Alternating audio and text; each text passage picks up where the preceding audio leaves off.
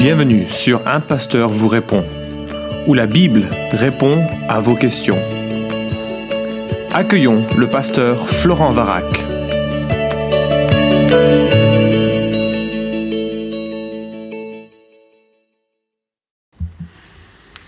La question est posée, que se serait-il passé si les Juifs avaient reconnu Jésus-Christ comme le Messie? Alors cette question fait partie de ce qu'on peut qualifier euh, de théologie spéculative et euh, en réalité il n'y a pas de réponse satisfaisante à cette question puisque c'est que se serait-il passé? C'est difficile à répondre euh, en l'absence d'une pleine connaissance de toutes les options possibles. Alors il existe pas mal de questions de ce genre et j'ai décidé de l'aborder parce qu'on peut s'amuser un peu de temps en temps. par exemple, certains se posent la question est-ce que Jésus aurait pu pécher en Matthieu chapitre 4 Est-ce que c'était théologiquement possible que Jésus pêche en Matthieu chapitre 4 Est-ce qu'il aurait pu céder à la pression de Gethsemane? Euh, si cette question t'intéresse, t'as qu'à la poser, on l'abordera. Euh, est-ce que Jacques aurait été tué si l'Église avait prié comme elle a prié pour l'apôtre Pierre en Actes chapitre 12 euh, Paul aurait-il eu un ministère plus fructueux s'il n'avait pas cherché à accomplir un vœu à Jérusalem? Et on peut multiplier ce genre de questions. Je suppose que tu as eu euh, dans ton cœur ou dans tes conversations plein de questions de ce type, euh, qui sont finalement des questions très spéculatives. Que se serait-il passé si Adam et Ève n'avaient pas choisi de désobéir à Dieu, etc. etc. Euh, ce qui est intéressant, c'est que Jésus lui-même évoque un type de réflexion similaire, ou plutôt analogue. En Luc euh, chapitre 10, verset 13, il dit Malheur à toi, Corazin, malheur à toi, Bethsaïda, car si les miracles faits au milieu de vous l'avaient été à Tyr et à Sidon, il y a longtemps qu'elle se serait repentie avec le sac et la cendre. Bon, donc euh, Dieu connaît le jeu des possibles, Dieu connaît absolument toutes choses et les conséquences de toute décision, au point qu'il peut même spéculer, si ça, ça avait eu lieu, il y aurait eu ça qui se serait produit. En même temps, les événements de l'histoire, de la perspective de Dieu, ne surgissent pas de façon aléatoire. Euh, je me restreins à deux textes pour rappeler combien le Seigneur est maître des événements qui ont lieu. Euh, Éphésiens chapitre 1, versets 9 à 10, je crois que c'est un des versets euh, clés et fondamentaux sur cet aspect. il, est, il est dit, il nous a fait connaître le mystère de sa volonté, le dessein bienveillant qu'il s'était proposé en lui pour l'exécuter quand les temps seraient accomplis, réunir sous un seul chef, le Christ, tout ce qui est dans les cieux et ce qui est sur la terre. Et donc on a euh, dans ce euh, verset cette euh, absolue souveraineté de Dieu. Dieu a un mystère, celui de sa volonté, mystère dans le sens il a besoin d'être dévoilé, on ne le connaît pas, et il se dévoile comment euh, ben, il, se, dévoilera dans les, quand les temps seront accomplis, c'est-à-dire réunir sous un seul chef le Christ, tout ce qui est dans les cieux et ce qui est sur la terre. Dieu a un projet et il conduit l'histoire humaine avec cette ambition de réunir toutes choses sur l'autorité bienveillante euh, et bienfaisante de Jésus-Christ. Je remarque également que sa volonté, elle est unifiée. Le dessein bienveillant, le projet bienveillant. Dieu a un projet et il l'accomplira. Un équivalent en Ésaïe euh, chapitre 43 verset 3 nous dit Dès longtemps j'ai annoncé les événements du début, c'est sorti de ma bouche et je l'ai fait entendre, soudain j'ai agi et ils se sont accomplis. Rien ne prend Dieu par surprise ni par hasard, Dieu règne et ce, euh, qui a lieu, c'est euh, ce qu'il avait prévu qui, qui ait lieu. Et donc, il est, euh, il est difficile de répondre à ces questions en disant mais qu'est-ce qui se serait passé si En fait, ce qui s'est passé, c'est exactement ce que Dieu voulait. Donc, euh, comment répondre autrement que c'est quasiment impossible Enfin, c'est impossible en fait que ça se passe euh, autrement. Mais j'aimerais réfléchir un peu à cette question sous un autre angle. déjà, d'un côté, ça pose la question des décrets de Dieu.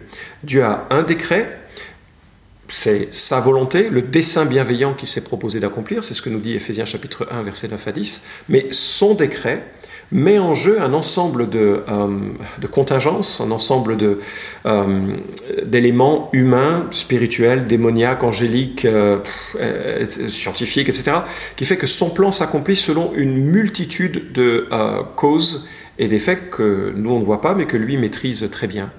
Et lorsque euh, Dieu agit, ça ne veut pas dire qu'il agit au-dessus de la volonté euh, apparente euh, de, liberté des êtres humains. il y a un verset qui le résume admirablement parce qu'il met en tension cette souveraineté absolue de Dieu et en même temps cette, cette liberté, ce libre arbitre qu'il ne faut pas rendre absolue. L'homme n'est pas pleinement libre. Il est libre d'agir selon son cœur, pécheur, souillé. Donc c'est une liberté qui est très mesurée. Mais il a une forme de liberté et Acte chapitre 4 verset 27 à 28 est, est remarquable parce que nous lisons Il est bien vrai qu'Hérode et Ponce Pilate se sont ligués dans cette ville avec les nations et les peuples d'Israël contre ton saint serviteur Jésus que tu as consacré par onction. Ils ont accompli tout ce que ta main et ta volonté avaient décidé d'avance. Tu vois le lien C'est extraordinaire. D'un côté, tout ce que Dieu avait décidé d'avance s'accomplit, Dieu est souverain, mais d'un autre, ça passe par la main des êtres humains, par les nations qui choisissent de faire euh, des choses, et parfois ils ne se rendent même pas compte qu'ils accomplissent en cela la volonté de Dieu. Alors revenons à la question. Que se serait-il passé si les Juifs avaient reconnu Jésus-Christ comme le Messie? Bah, D'abord, je voudrais euh, relever, beaucoup l'ont reconnu. Euh, les apôtres sont des juifs, hein, Jésus est juif évidemment. Les apôtres sont des juifs, la première église était juive. Beaucoup de pharisiens ont reconnu Jésus comme leur Messie. Et euh, euh, ce n'est que plus tard qu'il y a eu cette scission un peu dommage qui a fait que le christianisme est devenu plus lié aux nations qu'au judaïsme. Mais le, le christianisme est fondamentalement une secte du judaïsme, on pourrait dire en quelque sorte plus qu'une secte, l'accomplissement du judaïsme. Mais ça, c'est évidemment notre, notre conviction. Tout au long de l'histoire, il y a eu des juifs, il y a eu des rabbins, il y a eu des grands maîtres euh, du, euh, euh, du, judaïsme qui ont reconnu en Yeshua le Messie promis dans, dans la Bible juive.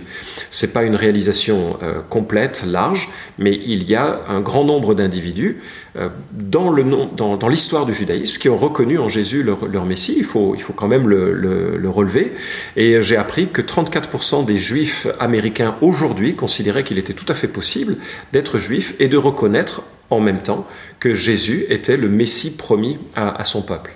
Alors était-il possible que le peuple reconnaisse Jésus au moment où il est venu sur terre? Absolument pas. Pourquoi? Ben, Parce que les prophéties messianiques annoncent clairement que le Messie serait rejeté.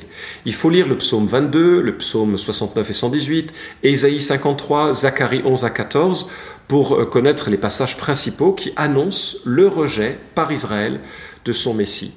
Mais il faut faire attention parce que quand on dit ça, on évoque un spectre absolument horrible et inacceptable euh, d'une hypothèse qui est née dans les nations dites chrétiennes, que euh, la, nation juive serait le peuple déicide, le peuple qui aurait tué Dieu, qui aurait tué le, Messie. Mais euh, c'est totalement ridicule comme perspective. Pourquoi? D'abord parce que le psaume 2 nous dit que ce sont les nations qui se sont liguées contre le Messie, donc Israël et la nation romaine. Euh, qui euh, représentent en cela toutes les nations non juives, ensemble ont conspiré en quelque sorte pour euh, crucifier Jésus, mais en cela pour accomplir en même temps le plan de, toute éternité.